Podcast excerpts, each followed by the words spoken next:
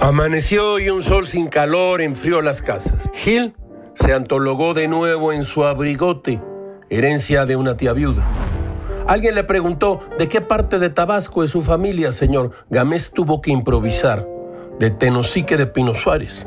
Allá hice toda mi carrera política.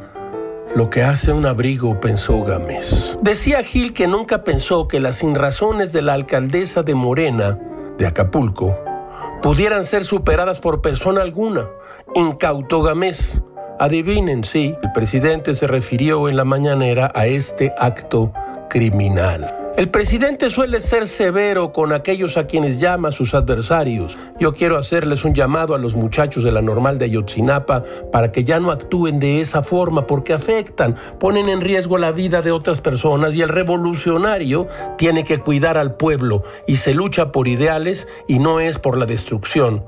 No puede haber rebelde sin causa. El revolucionario tiene que cuidar al pueblo, así como usted lo oye. Todo es muy raro, caracho, como diría C.S. Lewis. Si los rebeldes pudieran triunfar, descubrirían que se habían destruido a sí mismos.